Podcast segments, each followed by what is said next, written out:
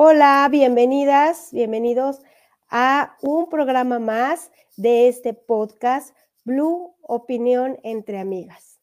El día de hoy vamos a opinar acerca de un tema el cual eh, muchas veces solamente tocamos el mes que es asignado, en el mes de octubre, que dice en el mes contra el cáncer de mama, pero ¿por qué no hacerlo siempre? ¿Por qué no tocar conciencia todo el año? ¿Por qué no hacerlo evidente que ahí está, que existe, que nadie estamos exentas a que esto pueda pasar? Pero no hay que hacerlo grave, simplemente aprender a prevenir. Es por eso que quiero compartir con ustedes esta información en modo de prevención. Eh, muchas veces dejamos al último las cosas y decimos, es que a mí no me va a pasar, es que yo no estoy expuesta a esto, o a lo mejor porque tenemos información equivocada. Si no he tenido hijos, pues no, no me va a pasar nada, o a lo mejor, em, pues yo no tengo parientes o familiares que lo hayan pasado, no me va a pasar a mí. Y no necesariamente es que alguien herede esta parte, no es necesario que en tu familia haya habido casos, no es necesario eh, el que hayas tenido hijos, el que hayas sido madre, para que esto te pueda suceder. ¿Por qué dejar las cosas cuando ya no hay solución? ¿Por qué dejar todo al final? Sobre todo en cuestión de salud. Yo he escuchado en muchas ocasiones que dicen, es que no me ha atendido porque no tengo el dinero para hacerlo. Hoy en día hay muchos lugares en los cuales podemos asistir sin costo y atendernos y hacernos estudios previos. ¿Para qué? Para evitar este tipo de situaciones como lo es el cáncer de mama. Aquí eh, la cuestión es el que podamos prevenir, el que podamos eh, hacer la diferencia, no cuando ya el problema está ahí, no cuando ya la situación está, eh, ya no tiene solución. Eh, quiero compartir con ustedes algunas de las estadísticas, porque muchas veces decimos, no es posible, esto no pasa, ¿no? Es la primera causa de mortalidad entre mujeres entre 25 y 60 años. No porque digamos, yo estoy joven, esto no es cuestión de edad. Esto no es cuestión de decir, ah, este, mm, no, pues es que yo no creo que a mis 30 años y me pueda suceder. Todas, como les decía al principio, estamos expuestas a esto. Cada dos horas muere una mujer a causa eh, de cáncer de mama. Em, una de cada, uno de cada cuatro casos de cáncer es de mama. El 69% de las muertes por cáncer de mama se registra en países en desarrollo. Muchas veces creemos que también es la cultura o, o lo que nos respalda que decimos, no, pues es que estamos en un país de primer mundo, no nos va a suceder, no nos va a pasar. No tiene nada que ver.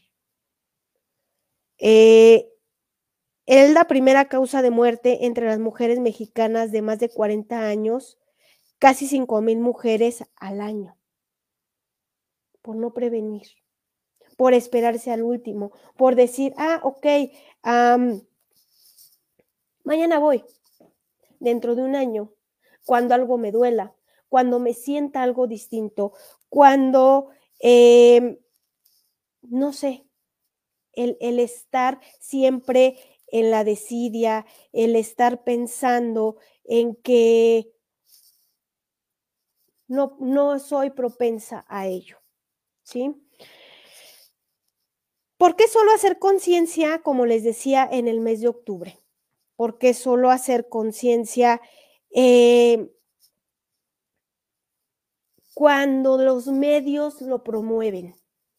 Ah, ya me acordé, es el mes del cáncer y entonces ponemos el listoncito rosa en pro de la empatía. Pero eso no va a solucionar nada.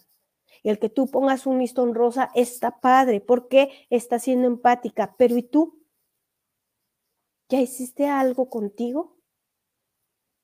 ¿O estamos esperando a que algo nos suceda?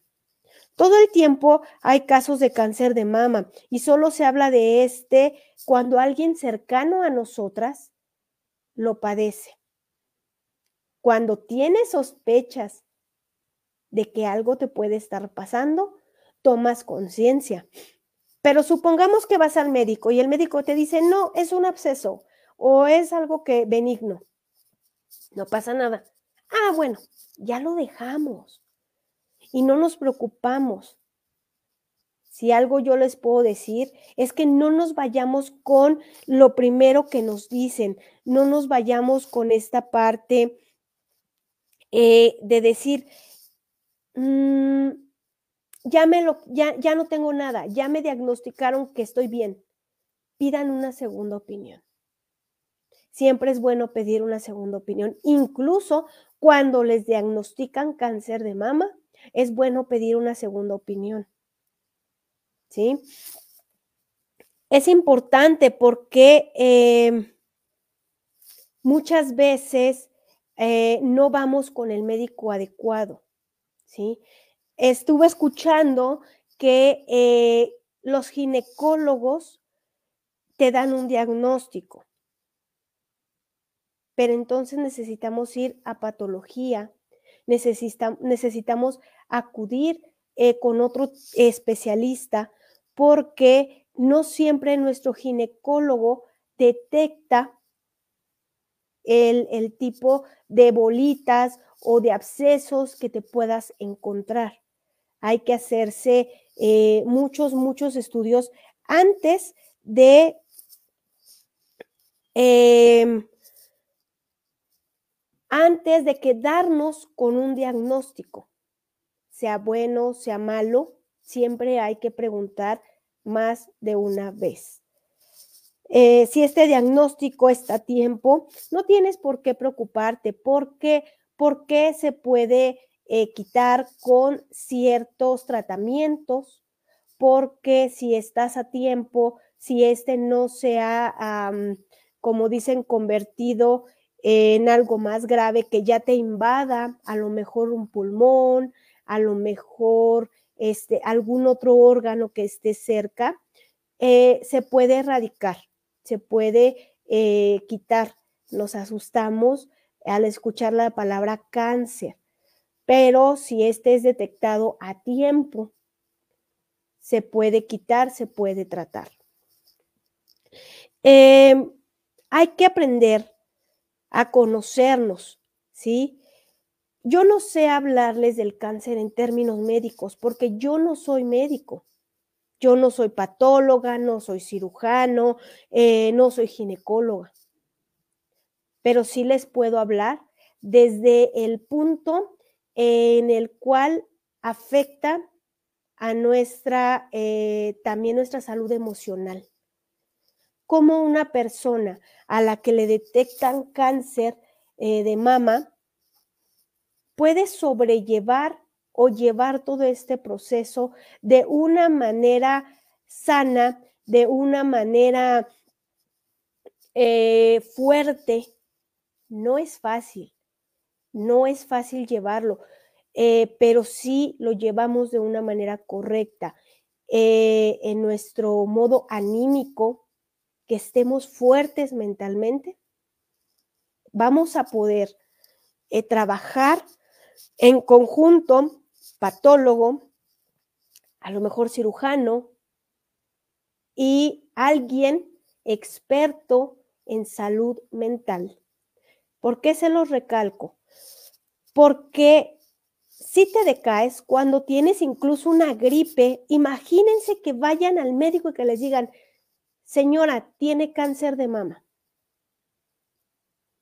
¿Cómo reaccionarías? ¿Cómo sería tu estado anímico? cuando nos deprimimos, cuando nos mostramos ansiosas, nuestras defensas bajan, permitiendo así que eh, esta parte de enfermedad vaya más lejos, vaya más allá de lo que tenía, tendría que ir. Pero, como les decía yo, no soy médico, no, no he vivido en carne propia algo así. Tengo eh, conocidas que han vivido esta parte, sí, que han salido airosas de todo este asunto del cáncer, sí, pero yo no lo he vivido. Pero sí te puedo decir que este tipo de cosas sí te pueden llegar a deprimir, sí te pueden tirar, al grado de decir, ya no quiero hacer nada, me quiero ir, ya, ya, si mi vida acabó aquí, ya me voy. De tirar la toalla. ¿Cuándo puede haber solución?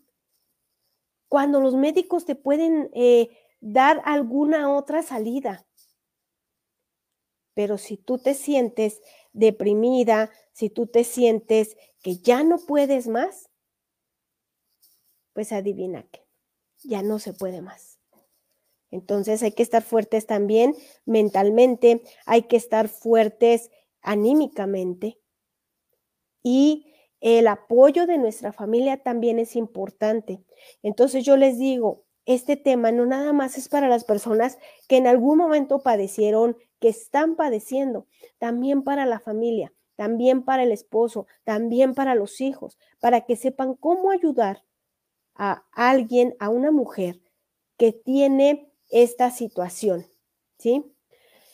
Eh, para ello, para, para compartir un poco más de este tema, de una persona que sí sabe eh, más sobre este tema del cáncer, quiero presentarles a nuestra invitada, pero antes les voy a hacer una recomendación, una eh, recomendación de una chica que está haciendo su emprendimiento, porque aquí en el podcast Blue Opinión entre Amigas apoyamos también el emprendimiento.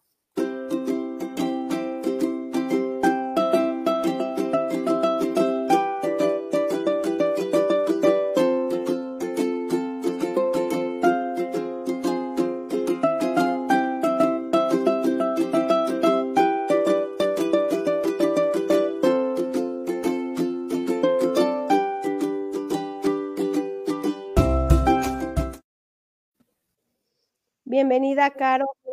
Quiero eh, decirles que Caro tiene un programa que se llama Con Causa y ella les va a platicar más eh, por qué este programa Con Causa, de dónde nació y ella qué es lo que tiene que opinar acerca de este tema que es eh, la vida en un suspiro, cáncer de mama. Bienvenida, Caro, ¿cómo estás?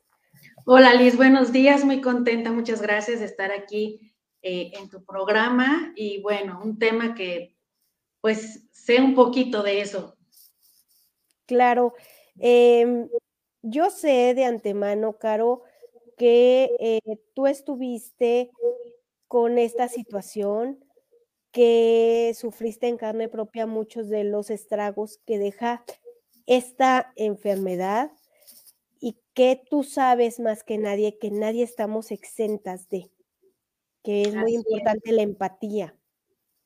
Sí, Les, mira, pues te voy a resumir rápidamente cómo fue mi historia. Mm, en el 2000, finales del 2000, bueno, más bien casi a principios del 2001, eh, estaba yo embarazada de mi segundo hijo y me sale mi primer bolita en el seno, ¿no? Entonces, pues no sabes si preocuparte por el embarazo o preocuparte por la bolita. El ginecólogo me dice, mira, ahorita no podemos hacer nada, estás embarazada, eh, vamos a, solamente a monitorear eh, el crecimiento de la misma. Bueno, la verdad es que es muy fácil decirlo, pero la verdad es que sí es muy estresante, porque cualquier bolita es un tumor y pueden ser mil cosas a la vez, ¿no? Entonces, cuando me hacen eh, la cesárea, entra también el patólogo, me extraen la bolita, que ya no era una bolita, estamos hablando de una bola como el tamaño de un chicle de esos gordotes. De bola de esos, ¿no? Y si es una cosa así enorme, la mandan a, a, patología. Estoy hablando hace 20 años, pues yo tenía 28 y entonces pues yo era como joven para poder presentar algo tipo de alteración, ¿no?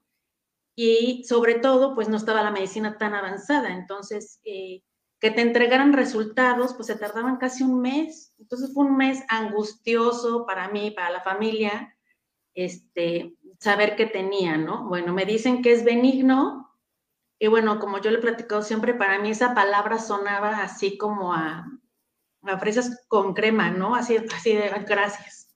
Claro. Y tú piensas que, bueno, pues ya la libré una vez, ya estuvo, pero pues no, yo nunca conté con que iba a venir un segundo tumor que fue benigno, un tercer tumor que fue benigno, un cuarto tumor que fue benigno, todos me los iban, todos me los eh, extrajeron, este, ya en el cuarto, por ejemplo, ya cambió la cosa porque ya me hicieron una biopsia por punción, donde te extraen líquido. Y entonces como que vas aprendiendo, ¿sabes? En estos años donde yo tuve mis primeros cuatro tumores, pues por supuesto que me hice una experta en la autoexploración y mis yemas se hicieron expertas en mi piel. Entonces yo ya perfectamente me podía autoexplorar y podía sentir cuando yo decía algo no está bien. ¿no? Aquí me siento un bultito, este, y inmediatamente, como bien dices tú, yo ya no iba con el ginecólogo, yo ya iba con el oncólogo, pero bueno, porque yo ya traía una experiencia previa, ¿no? Claro. Realmente, eh, esa sería la primera de mis recomendaciones para quien nos escuche en tu programa, es que sí, ciertamente el, el primer contacto es con el ginecólogo pero al encontrarse una bolita de la que sea, inmediatamente hay que escalar al siguiente nivel, que es el oncólogo. Sí, ya un experto. ¿no? cualquier cosa, ¿no? Más vale, que, más vale que uno peque de exagerada y que te digan, no, es un absceso de grasa, ¿no? Sí. ah, bueno, perfecto. Y ya te vas más tranquila, ¿no? Y entonces, pues dicen que no hay quinto malo, ¿no? Y entonces en el 2014 voy a hacerme eh, mi, este, mastografía como todos los años y cuando salgo, sale la enfermera y me dice, oiga, ¿qué es el radiólogo que sí puede regresar? Y yo dije, ay, no me digas que no salió bien, me la van a volver a hacer. Y entonces me dice, oye, mira, hay un, un, aparatito que solo se pone en el pezón. Se cuenta que es un cubito donde entra nada más el pezón y te hacen otra vez la prueba. Me dice, te quiero hacer esa porque veo, veo cositas en tu mastografía y quiero pues estar más tranquilo. Claro. O sea, después de cinco, digo, después de cuatro tumores, pues ya la verdad es que ya lo que me pedían, yo decía que sí. Me hacen la prueba y a los dos días, o sea, fue rapidísimo. A los dos días me hablan y me dicen, no, ya sabes qué, este, atrás del, del pezón hay una bolita. Híjole. Me dice, pero ya está sobre los conductos mamarios entonces tenemos que hacer una biopsia, pero ya por corte. Entonces eso fue también algo nuevo para mí. Fui al doctor, te hacen un ultrasonido mamario, lo encuentran la bolita, te cortan la piel, meten tijeras, cortan un pedazo de la bolita, por así decirlo, por explicarlo de manera más sencilla. Claro. Y lo llevan a patología. Entonces me dijeron, nos vemos, cualquier cosa nosotros te marcamos. Pues gracias. Esto fue rapidísimo. A los tres días me marca eh, la trabajadora social y me dice, oiga, este, pues ya tenemos sus resultados de patología, eh, le pedimos que se puede venir mañana con el oncólogo, pero tiene que venir con un familiar. Entonces cuelgo y me acuerdo perfectamente que en ese momento le marqué a mi mamá y le dije, tengo cáncer. Y me dijo, ¿cómo sabes? Ya te dieron los resultados. ¿Quién te dijo? No es que le dije, mamá, tengo cáncer. Me dijo, pero ¿cómo sabes? Le dije, pues porque una sabe. O sea, ya después de cuatro tumores. Ya, ya estás. Sí, como que uno, no sé si uno presiente o como que uno, eh, los mecanismos ya eran tan, tan similares en cada tumor que en este que fue diferente, yo dije, no, tengo algo. O sea, estoy segura que tengo cáncer. Y sí, llegué el 10, fíjate, me tocó en octubre, un 10 de octubre, y llego con el, con el oncólogo y el oncólogo rápido, ¿eh? O sea, no, ahí no hay, no hay manera de apapacharte para decirte que tienes cáncer. O sea, no hay manera. Te lo tienen que decir así, pues tajantemente y como es. Y entonces me dice el oncólogo, señora, pues necesito informarle que pues el resultado de patología es que usted tiene cáncer. Dije, ok, ¿y qué sigue? Me dijo, bueno, este, está en etapa 1. Hace más de 10 años que no tenía un paciente en etapa 1 y su, y su porcentaje de, de sobrevivencia hoy es del 90%. Dijo, así que estamos en muy buen tiempo, eh, lo que sigue es una mastectomía radical completa, porque como está por la parte de atrás del pezón y ya se infiltró en los conductos mamarios, necesitamos quitar completamente su seno. No lo podemos salvar, no hay manera de, de nada más abrir y quitar, ¿no? Tenemos que irnos hasta la axila y sacar también todos los ganglios axilares. dije, bueno, está bien, este, pues hay que programar la, voy a programar la cirugía lo más pronto posible y estamos en comunicación. Inmediatamente te pasan a una sala donde está una psicóloga. Y lo primero que te pregunta la psicóloga es, ¿qué día es hoy? Como para saber si estás en conciencia. Consciente, sí. De lo que te acaba de decir el médico. Y recuerdo perfecto que le dije a, la psicóloga, o sea, pobre, pobre, de verdad, hoy, de después la fui a ver y sí me disculpé. Este, le dije, ¿sabes qué? O sea, no estoy hoy para terapia. O sea, necesito primero asimilar, ni siquiera me preguntes cómo estoy porque no lo sé. O sea, estoy, eh, eh, estoy procesando la información que me acaba de dar el médico y, y ni siquiera sé qué siento. O sea, no sé si siento miedo, si siento tristeza, si siento ira, si siento coraje. No sé qué siento, no te puedo expresar lo que me pasa en este momento. Pobre, o sea, la dejé pues hablando ahí sola, salimos, ¿no? Del lugar. Y entonces mi primera reacción es, ¿cómo le dices a tu familia que tienes cáncer? Cuando tú todavía ni siquiera has procesado el, asunto, ¿no? Sobre todo porque mis hijos eran chicos, o sea, ya no eran unos bebés, pero pues estaban todavía, eh, uno en primaria y uno estaba apenas entrando a la secundaria. Entonces, pues eran, pues eran chiquitos para mí, ¿no? Me acuerdo que llegué, los senté en la sala junto con mi mamá les dije, les tengo que dar una noticia. Me acaban de decir que mi tumor es maligno y que tengo cáncer de mama. Mis hijos ni siquiera saben que era cáncer, ¿sabes? Sí, no, no, no. No tienen idea. Y entonces hoy yo les digo, ¿cómo es posible que un niño de 3, de 4 años te pueda decir perfectamente qué es el coronavirus? Si tú le preguntas, te dice perfectamente qué es, cómo te tienes que cuidar, que el cubrebocas, que el gel, que la sana distancia, no sé qué pero nunca hablamos de cáncer en casa. No es un tema que toquemos, no es un tema en que eduquemos ni a los adultos, ni mucho menos a los menores, ¿no? Es un tema como que siempre nos reservamos de, si no hablamos de él, pues igual y no pasa, ¿no? Exacto, lo ignoras que, al ignorarlo ya no va a aparecer, ¿no? Como un fantasma de, ay, no hablen de él porque se aparece. Exactamente, ni, ni, lo invoquen, así estamos súper bien, ¿no? Claro. entonces, claro que mis hijos no sabían que era cáncer, pero vieron mi angustia, vieron mi tristeza. Por supuesto me, me derrampé, así, o sea, me caí, empecé a llorar y pues lo único que hicieron fue aventarse y abrazarme, ¿no? Y por supuesto mi mamá pues impactada y les dije, bueno, esta es la única vez en que vamos a llorar. Hoy y el día que me den mi alta médica. Y nada más. A partir de mañana nos vamos a ocupar, no nos vamos a preocupar, porque el cáncer es una enfermedad como si me hubieran dicho que estoy diabética, como si me hubieran dicho que soy hipertensa, como si me hubieran dicho que tengo este, los riñones eh, colapsados, o sea, hay muchas enfermedades, ¿sabes? Pero estigmatizamos enormemente el cáncer, porque siempre pensamos que el cáncer es muerte. Y hoy ya vemos que no, hoy las posibilidades con tantas cosas que hay para podértelo detectar a tiempo, la verdad es que es súper lamentable que tengamos que ver eh, mujeres en estadios de etapa 3 o de etapa 4 o, ya totalmente invadidas de cáncer porque no tuvieron la oportunidad de tener este acceso a la salud. Cuando hoy la verdad es que las posibilidades de sobrevivencia son infinitas. Entonces, que sigamos teniendo tantas muertes al día es algo que nos debe de como sociedad de preocupar enormemente. ¿Qué pasa en mi caso? Pues eh, en octubre me dan la noticia y para el 4 de diciembre yo ya tenía la cita para la cirugía. Entonces fue muy rápido.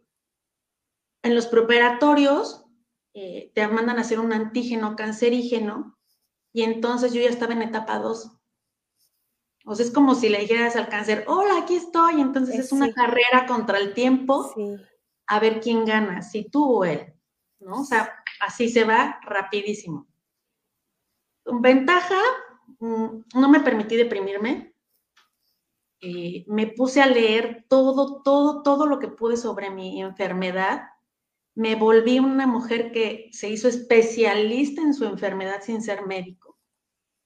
Eh, leía muchos estudios científicos, trataba de entender de, dónde venía mi cáncer, por qué, este, qué venía, qué seguía, que era, una, que era una mastectomía. O sea, porque te dicen, te voy a quitar un seno, pero es que finalmente una mastectomía es una mutilación. Y entonces cuando me preguntan que por qué trabajo en pro del cáncer, y siempre les digo, porque no quiero que ninguna mujer tenga que pasar por la mutilación que yo pasé, ¿sabes? Es, eh, es, no solamente es perder una parte de tu cuerpo, sino es el hecho de que es, es tuyo. O sea, da lo mismo que sea un seno, da lo mismo que sea un dedo, que sea una oreja, que sea una pierna, o sea, es una parte tuya, ¿no?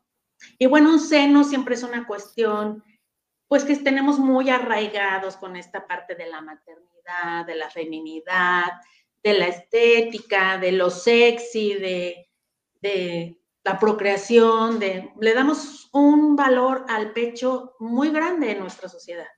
Sí.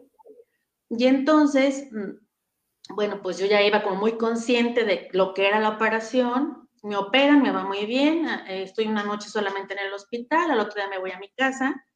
Este, quiero hacer un, un paréntesis, todo, todo mi tratamiento lo hice en un hospital público.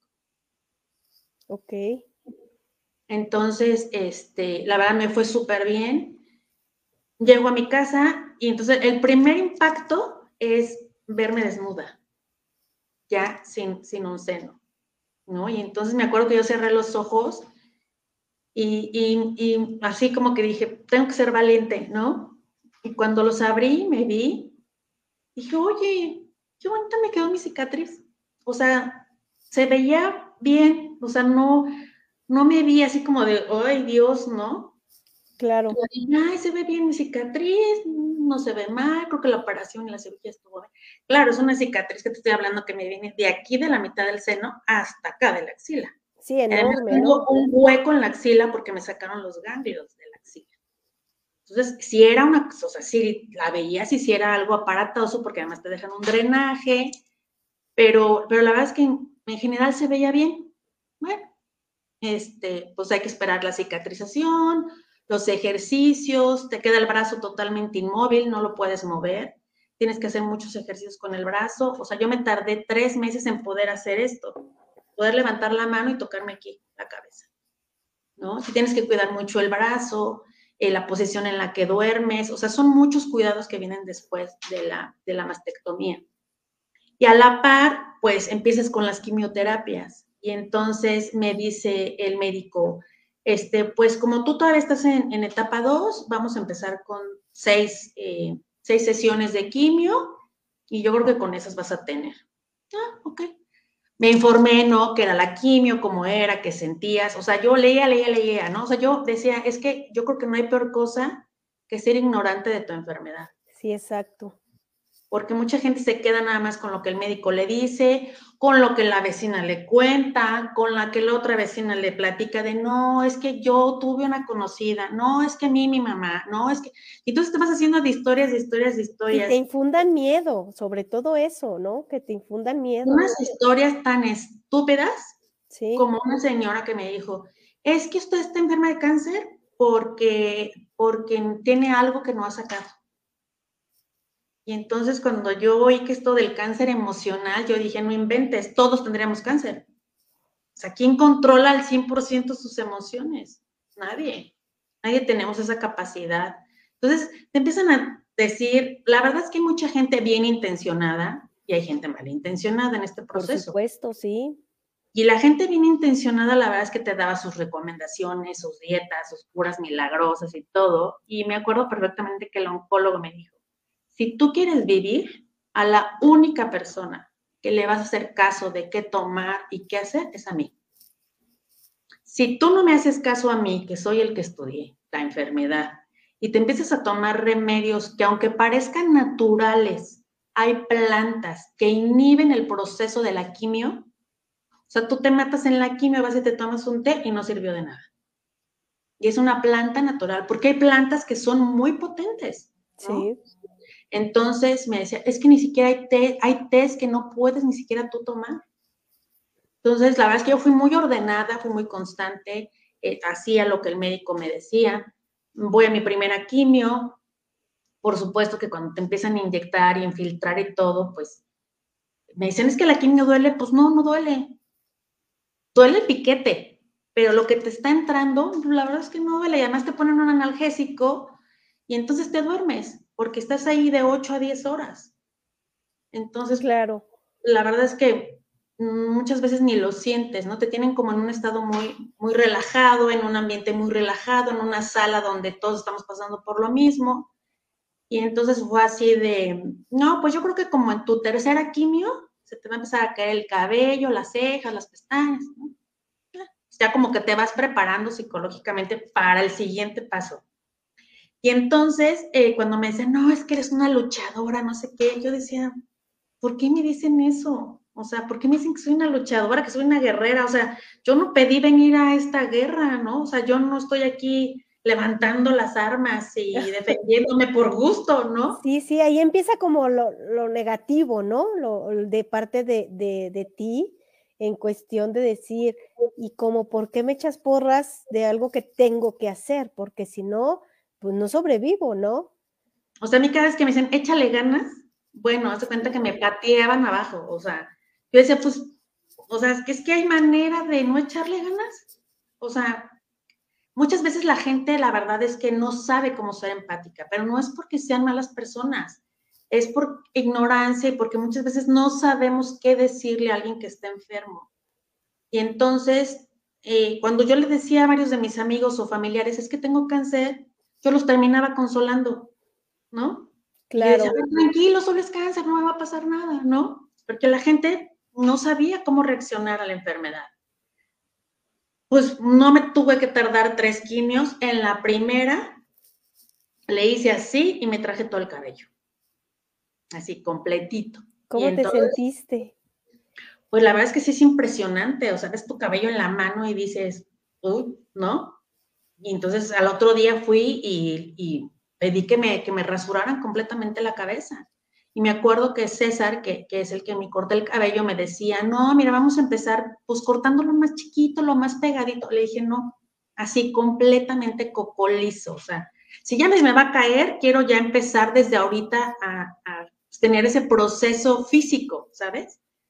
Porque yo creo que si no se te cayera el cabello o las pestañas o las cejas, la gente ni siquiera se dará cuenta que tienes cáncer podrías ir a tus quimios, te verían a lo mejor demacrada, triste, deprimida, pero físicamente no se te notaría. Es un signo muy fuerte que yo siento que eh, es sí, es la asociación de, de ah, es que eh, trae un paliacate porque tiene cáncer.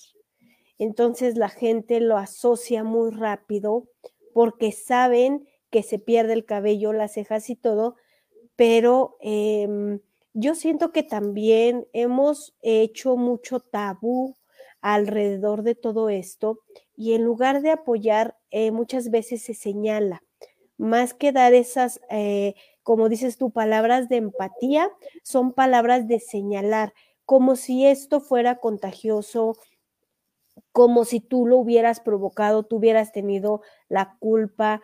Y es por eso que muchas veces entra esta parte que les comentaba al principio de la depresión, porque te empiezas a sentir culpable, porque te empiezas a sentir impotente, porque empiezan todos como a señalarte y te sientes en el ojo del huracán. Entonces, eh, el no entender de esta enfermedad, el no entender que no es provocada, que, que muchas veces, porque todos tenemos ya las células, ¿sí? Es cuestión de que algo las detone y nadie estamos exentos ni al cáncer de mama ni a ningún tipo de cáncer. Pero cuando alguien cercano lo tiene, eh, la reacción de la sociedad, ¿cuál es? El, rechazar también. Eh, ¿Cuántos matrimonios no han tronado por esta situación? Porque la pareja no lo entiende. O porque la pareja ¿eh? llega a avergonzarse. Tú que estás más metida en todo esto con otras chicas, ¿Cuántos casos no han llegado en que te dicen, eh, es que mi pareja no me apoya, se avergüenza porque ya no tengo cabello o porque me quedo dormida o porque me siento cansada o ya no tengo ánimos de atender a mi familia? Pues ojalá esas fueran las, esas son las mejores respuestas que yo podría oír. Me dejó porque ya no soy mujer. me dejó, me dejó porque ya no tengo seno. Me dejó porque ya no estoy completa. Me dejó porque estoy enferma.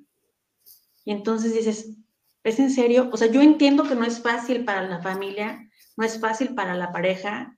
Cuando tú tienes cáncer, todo tu círculo alrededor tiene cáncer, ¿sabes? Cuando tú sobrevives, todo tu círculo alrededor son sobrevivientes, porque lo padecen contigo, porque lo viven contigo, porque finalmente necesitas una red de apoyo. Y dices tú, hay días donde la quimio te tira y no tienes ganas de levantarte, no tienes ganas de hacer tarea, no tienes ganas de lidiar con niños, este, no tienes ganas de vivir, esa es la palabra. No tienes ganas de vivir, ya estás cansada, estás, eh, no sé, agotada físicamente, ni siquiera es mentalmente, es físicamente porque eh, eh, la quimio te, desgasta mucho, ¿no? Te exige, mucho al cuerpo porque entonces entra, entra todo esto que te está curando, pero por dentro es como si se estuvieran peleando, ¿no? Y entonces, al, paso de los años haciendo un, queriendo entender esta parte de por qué la gente cuando, cuando tenemos cáncer nos dice que somos unas guerreras y unas luchadoras y no sé qué. Yo les decía, sí, pero no por lo que ustedes piensan. Somos unas, somos unas guerreras o unas luchadoras porque es como si te subieras al ring a pelear con un fulano de 50 metros y 200 kilos. De entrada sabes que te va a dar una paliza de entrada, ¿no?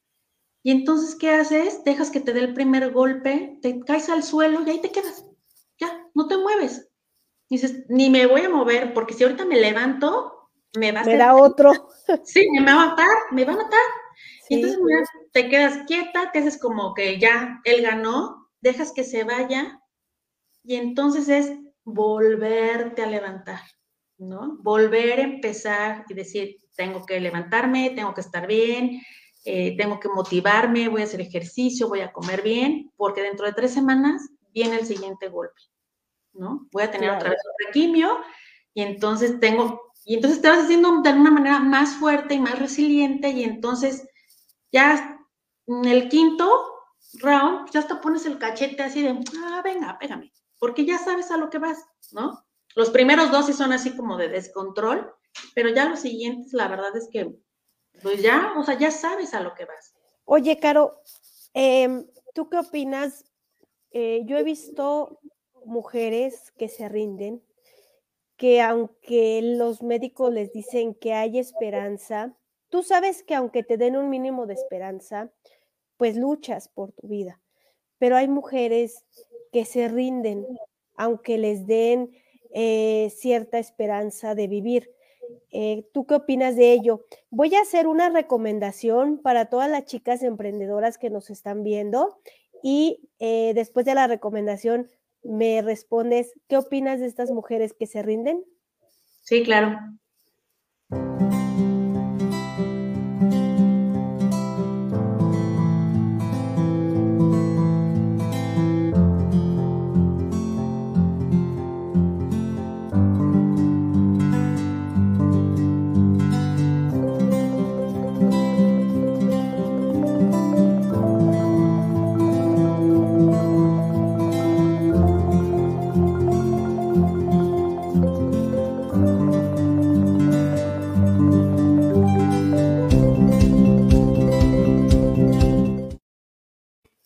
Olviden todas estas chicas emprendedoras que nos están viendo, eh, consultar con Sony Rico. Ella está en Tijuana y ella está distribuyendo esta, esta marca de productos y también eh, la anterior que les eh, pasamos al principio del programa.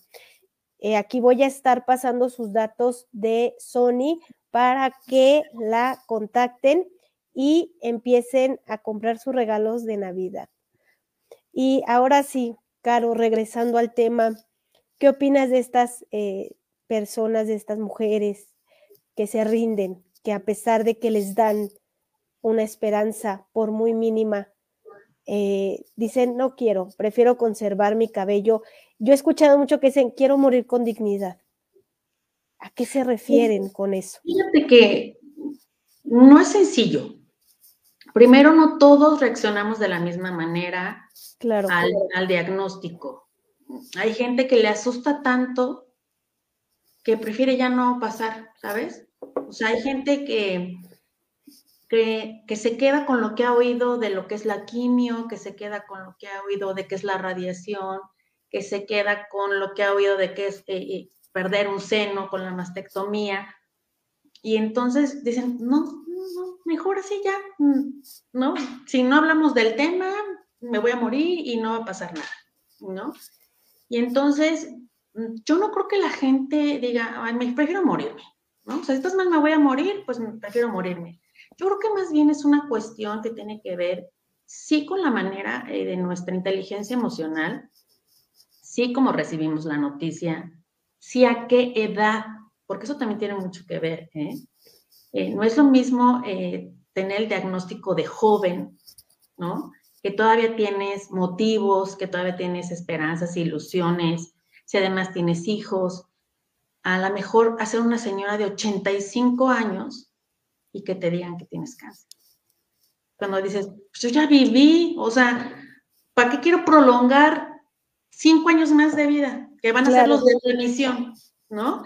Entonces, hay que ver más bien el contexto eh, de cada cáncer es único y cada cáncer es muy diferente y cada cáncer se vive de manera muy diferente. No sabemos si esas mujeres tenían un apoyo, si esas mujeres tenían familia, si esas mujeres tenían manera de poder ir a sus terapias. Eh, no sabemos si esas mujeres tenían manera de tener una prótesis externa como la que yo tengo y entonces si tú me ves, si yo me levanto ahorita, y tú no sabes que yo tuve cáncer, nunca te enterarías que no tengo un seno, ¿no? Pero eh, cada historia es diferente y entonces yo creo que no es tanto que se den por vencidas en sí, sino es qué hay alrededor de esa mujer, qué historia viene cargando desde antes de, de su enfermedad. Claro. Y qué es lo que ella quiere. Y finalmente yo creo que también debe ser muy respetable la, primera opinión y la más importante debe ser la del enfermo. La familia y los amigos te podrán decir, no, pero ¿cómo no te vas a tratar? Porque claro que he oído casos que me dicen, oye, es que mi tía se murió porque nunca quiso la quimio, ¿no? Y entonces tú como sobreviviente dices, ay, Dios mío, o sea, ¿por qué no la conocí? ¿Por qué no pude hablar con ella? ¿Por qué no, no pude pues, darle mi testimonio y decirle, mira, o sea, no te Sí se puede, ¿no? Pero también es muy válido, o sea, y, hay que respetar eso. Y, ¿sabes qué pasa? Que los seres humanos, en, en nuestra forma de amar, también tenemos una forma de ser egoístas. Y entonces, aun cuando ves que la persona está sufriendo y que está en el hospital y que le duele y que no le está pasando bien, tú haces todo lo humanamente posible por postergarle la vida. Cuando a lo mejor esa persona te dice, por favor, ya déjenme descansar. Exacto, pero es esa necesidad. Es la necesidad de que, ¿qué voy a hacer sin esta persona? Eh, ¿Crees tú que eso es egoísmo por parte de las personas que estamos afuera? Es una, cuestión, es una cuestión egoísta, pero por amor, ¿sabes? O sea, no es una cuestión egoísta porque, ah, no, yo quiero que viva, sino es, yo la amo tanto que no quiero que se muera y entonces no sé qué hacer para no perderla. Y entonces cuando, cuando ya tienes uh, eh, algunos conocimientos de tanatología y entiendes el proceso de la muerte de una manera diferente, Entonces, eh, eh, como que eres más empático con lo que quiere el enfermo. Y entonces hasta haces que esos últimos momentos sean de calidad y tenga una muerte buena. Entonces, más bien es todo lo que está, ¿sabes?, alrededor de, de, la enfermedad, de la ignorancia. Es que finalmente esta enfermedad todavía sigue siendo un tema donde no podemos decir tiene cáncer porque luego, luego es que se va a morir, ¿no? Eh, hoy podemos ver la pandemia, vamos a tener un número altísimo, altísimo de mujeres con cáncer que el año pasado no fueron a hacerse sus, sus, este, sus mastografías, que no fueron a hacerse sus seguimientos por, por esta cuestión del COVID y que el año que entra no es que vaya a haber más casos, sino se van a acumular con los casos del siguiente año. Entonces es muy lamentable todavía, nos faltan muchas políticas públicas, nos falta sensibilidad de nuestros gobernantes, nos falta sensibilidad de la sociedad. Eh, tenemos muchas cosas que hacer y, y aquí te contestaría por qué nace con causa. Finalmente con causa nace una vez que, que paso mis 12 quimios, o sea, yo iba por 6 y terminé en 12, y eso que iba en etapa 2, ¿no? Que se supone que iba como muy bien, pero pues eh, mis células no, no, no querían. O sea, por más que le invadían de medicamento, no querían. Y me tuve que aventar otras seis eh, sesiones de, quimioterapia, casi me aventé un año de quimioterapia y después te mandan cinco años a remisión con un medicamento todos los días. Y ese medicamento es un medicamento hormonal. Entonces es un medicamento que como mujer te tiene así, ¿no? Todo el tiempo ansiosa. Alterada. Sí, claro, porque le estás metiendo hormonas extras, de las que ya de por sí las mujeres somos hormonales, pues todavía aviéntale un medicamento, ¿no? Y aparte es el estrés de, que en esos cinco años puede regresar el cáncer. Claro.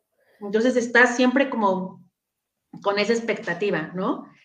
Pero bueno, eh, la verdad es que yo traté de ser, eh, traté de ser muy positiva, no me deprimí, porque la verdad es que no me deprimí, no me lo permití. Eh, yo veía, volteaba y finalmente yo te digo que fui al sector salud público y tenía compañeras que venían de la sierra, que venían de seis horas de su casa para llegar a, la sesión de quimio, sin bañarse, sin desayunar, solas, este, con mil de problemas en su cabeza. La verdad es que el cáncer ya ni les importaba, ¿sabes? O sea, tenían más mortificación, o sea, tenían más en qué pensar en qué iban a comer sus hijos hoy que en ellas mismas. Entonces yo llegaba a mi quimio bañada, desayunada, mi mamá me hacía un super lunch, este, mi celular al 100 de batería, mis audífonos, mi libro, ¿no? O sea, yo estaba muy, muy mona. Un contexto muy distinto. Una realidad diferente, completamente. O sea, éramos, éramos las mismas mujeres con la misma enfermedad, con el mismo tratamiento, pero con una vida muy diferente. Sí, y a lo mejor también un apoyo muy distinto, ¿no? Porque... Todo, claro. Eh, la ignorancia, como decías tú, la ignorancia, esto también evita eh, el apoyo, porque eh, muchas veces tú, tú como lo estás padeciendo, te informas, porque tienes que hacerlo, pero no es obligación de los que te rodean informarse. Entonces, tú quisieras que todos entendieran esta parte, que todos supieran lo que tú sabes o que sintieran lo que tú sientes, y no es así.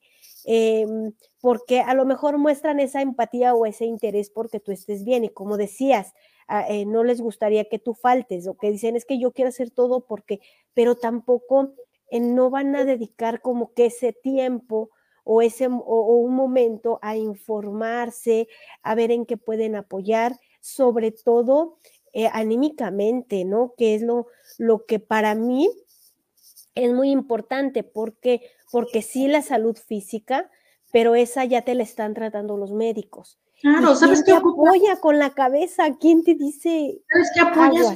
Un abrazo. Sí. O sea, lo único que apoyo, lo único que necesitas de tu no es el que vas a estar bien, el échale ganas, el mira. No, no, no. Lo único que necesitas es cómo te sientes hoy. Sí. No, pues ya me siento mejor, ya comí, no comí. Oye, ¿necesitas que vaya por tus niños al colegio? ¿Quieres que los lleve a la fiesta? este, oye, este, vamos a dejar descansar el fin de semana, me los voy a llevar con mi mamá, ¿no? Para que tú estés tranquila. Oye, ¿te gustaría ir a la fiesta? Ah, porque esa es otra. Te dejan de invitar y te dejan de hacer cosas porque, ay, pues pobrecita, tiene cáncer, ¿no? Y entonces yo les decía, oigan, pues tengo cáncer, pero en el pecho, o sea, yo puedo bailar, levantar las manos, divertirme, o sea, ser Te pobretean. Sí, sí, sí. Entonces, Te pues, pobretean, ¿no? ¿Eso qué tiene que ver, no? O sea, yo desde el día uno hice un diario en mi red social, entonces todos los días iba comentando cómo me sentía, cómo era mi proceso.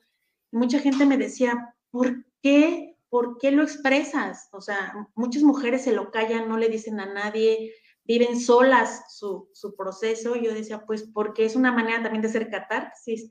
O sea, para mí decirle a la gente cómo estoy y escribirlo es una manera como de decirme a mí misma que estaba bien, ¿sabes? Pero muchos pensarían que lo, haría, lo haces por llamar la atención, ¿no? No porque tú te desahogas o porque te sientas bien, sino han de decir, híjole, ya no haya cómo llamar la atención, ya no, o sea, e, eso también muchas veces evita que, que las mujeres se expresen, porque piensan que lo hacen por llamar la atención o por decir, oye, aquí estoy, o, o eh, no te olvides de mí, o si ya sabes que tengo cáncer. O sea, eso eh, también evita que muchas mujeres se expresen porque sí hay cierto bullying, porque sí hay personas que no lo toman de la mejor manera y sí piensan eh, que ya no sabes ni cómo quedar bien. Entonces, esto es, para mí, es muy complicado porque el hacer que una mujer que ya se siente de por sí mal haga entender a otras personas o el, el que quiera compartir por experiencia para evitar que a otros a otras mujeres les pase, lo tomamos como sociedad a mal. Y no debería de ser así. Esto es parte de la empatía, es parte de apoyar, es parte de decir, sí, saca lo que traes, porque también el no sacar o no expresar qué es lo que sientes, como en su momento dices tú, es que yo lo escribía, o sea, porque lo tengo que expresar, también te angustia. El que no lo saques también te aísla, ¿sí? Y, y, para eso yo quiero hacerles una recomendación a todas las mujeres, no nada más las que ya padecieron cáncer, las que lo están padeciendo, las que están en un tratamiento, no nada más a estas eh, mujeres que están dentro del círculo, sino también a sus familiares para que las puedan apoyar. Este es un taller virtual en donde eh, no estás sola, en donde te apoyamos eh, con esta depresión post-cáncer, porque no nada más es lo físico, como lo comentábamos aquí con Caro, es lo emocional. ¿Sí? Esta parte de querer entender a las personas eh, con esta, em, tener más información, el entender a nuestro familiar, el entender qué es lo que siente. Aquí eh, te compartir herramientas que te pueden ayudar para orientar a, esta persona, para que te orientes tú también, ¿sí? Entonces, eh, no, se, no se pierdan este taller. Y eh, este taller lo voy a, a, dar dos días, miércoles 24 de noviembre, sábado 27 de noviembre. Es el mismo taller. Te puedes inscribir en cualquiera de estos dos días para que eh, no, te pierdas toda esta información que tengo para ti y eh, ir sanando esta herida que el cáncer deja en muchas mujeres. Entonces, eh, yo los invito a que tomen este taller y sanemos juntos esta parte del cáncer en cuestión de depresión. Claro, y que es un tema complicado porque hoy en México no tenemos un sistema integral. Eh, lo hay, pero de manera privada. Pero de manera pública no tenemos un sistema integral donde entonces tú ya viste al oncólogo cirujano, ya viste al oncólogo médico, ya pasaste con la nutrióloga, ya pasaste con la psicóloga, ya pasaste con el cirujano plástico tuviste una reconstrucción mamaria y vámonos, sal a vivir la vida, ¿no? Eso no pasa en nuestro país todavía. O sea, si todavía vemos que hay mujeres que no tienen acceso a la salud pública, que hay mujeres que no entienden lo que es hacerse una, una mastografía, hay mujeres donde les explicas que tienen que hacerse una autoexploración y entonces, ¿cómo yo me voy a estar tocando? Eh, mi marido, ¿qué va a decir? ¿No? ¿Cómo, ¿Cómo podemos esperar que no pasen por estos momentos depresivos? Además, eh, hay que entender que también los cambios físicos te impactan y no todos tenemos la capacidad de entenderlo, de procesarlo, de darle el, siguiente paso, ¿no? Finalmente yo hoy me desnudo y veo a la misma mujer eh, de hace seis años. O sea, yo no veo un cambio en mí. Sí, ya no tengo un pecho, esa cicatriz me recuerda que estoy viva. Y yo creo que eso es más importante. Y entonces aprendí a no darle importancia a la parte física. Entendí que el cabello es un accesorio de las mujeres que no tiene valor, ¿no? Que te lo debes de cortar, te lo debes de rapar, te lo debes de pintar de todos los colores, lo puedes traer chino, lo puedes traer lacio, haz con el cabello lo que se te dé la gana, porque finalmente algún día, sin saberlo, lo puedes perder. Y entonces ahí es cuando te das cuenta que el cabello crece, ¿no? Mira, vuelve a salir, no pasa nada. Las cejas, las pestañas, lo mismo. O sea, entonces aquí lo importante es eh, cómo ¿Cómo procesas ese sentimiento eh, que hay alrededor de ti? ¿Cómo puedes ayudar? Con causa nace como una necesidad propia de, Carolina Cervantes de agradecerle a la vida una segunda oportunidad y entonces eh, ayudar en lo que más puede para que ninguna mujer tenga que pasar por un proceso de mutilación como el que pasé yo, para que ninguna mujer tenga que vivir la experiencia del cáncer de mama. Para que no tengamos que tener meses de sensibilización de las enfermedades, para que no tengamos que usar un lazo rosa o pintar los monumentos de rosa para ver por nosotras y ver por nuestra salud. Con causa nace desde mi corazón para ayudar a la gente. Mucha gente que no me conoce eh, se ha acercado a mí eh, por recomendaciones, por el programa, por el blog, por el podcast, y me dice, oye, puedes hablar con mi hermana, puedes hablar con mi mamá, puedes hablar con mi esposa.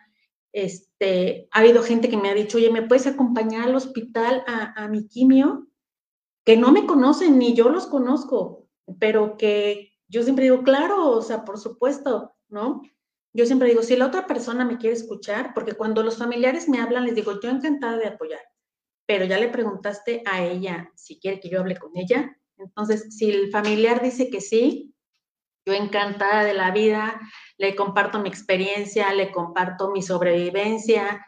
Y entonces, ¿qué busco eh, en Concausa? Pues llevar estos temas a la mesa, estos y muchos más temas, obviamente, no solamente eh, hablamos de cáncer, pero bueno, obviamente, pues es, eh, pues es mi bandera con la, que, con la que me sostengo como sobreviviente pero finalmente, bueno, también es, son otros temas eh, de interés público, de compartir experiencias de vida, de causas sociales. Eh, lo que buscamos es eh, pues que, los, que quien está alrededor de ti sea empático. Hoy la, la pandemia nos ha enseñado muchas cosas, nos ha hecho ver que hoy puedes estar bien y mañana tener COVID y, y ya no estar, ¿no? Nos ha enseñado que tenemos que arrimar el hombro a, nuestro prójimo, nos ha enseñado a muchas cosas que no tendríamos que esperarnos a que una cuestión de estas viniera o que tuviéramos una enfermedad como es el cáncer para cambiar nuestra vida. Hoy veo la vida diferente, por supuesto.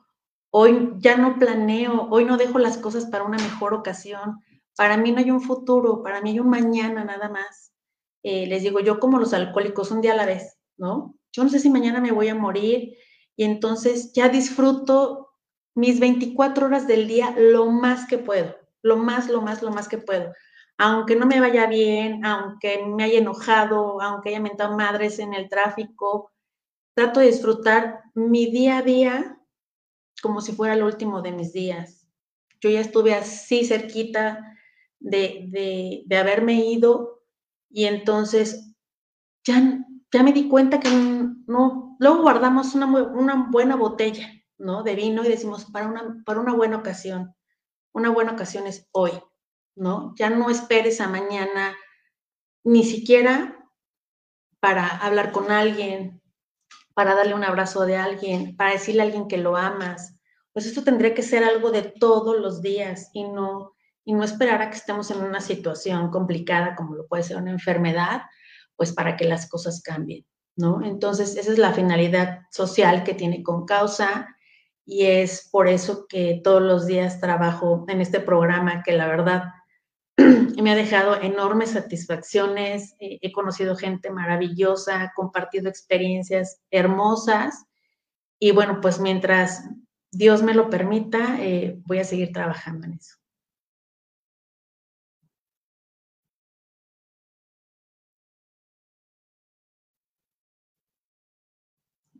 Perdí a Liz. Hola, Liz. No sé dónde se fue Liz, pero aquí sigo yo. ¿A qué los invito? Pues se me acompañan todos los lunes. En el, en el banner eh, salió mi página de Facebook. Es facebook.com diagonal caro con causa diagonal. Ahí me pueden seguir, eh, ahí pueden ver mis programas, ahí me pueden contactar, y ahí podemos tener eh, comunicación, contacto, compartir experiencias de vida y sobre todo también conocer qué es lo que a ustedes les agradaría que nosotros tratáramos en el programa. Y pues llevarles contenido de calidad, contenido que les sirva, contenido que sea, pues la verdad, con, una cuestión social sobre todo, ¿no? Eh, y contenido importante que, que siempre nos deje una reflexión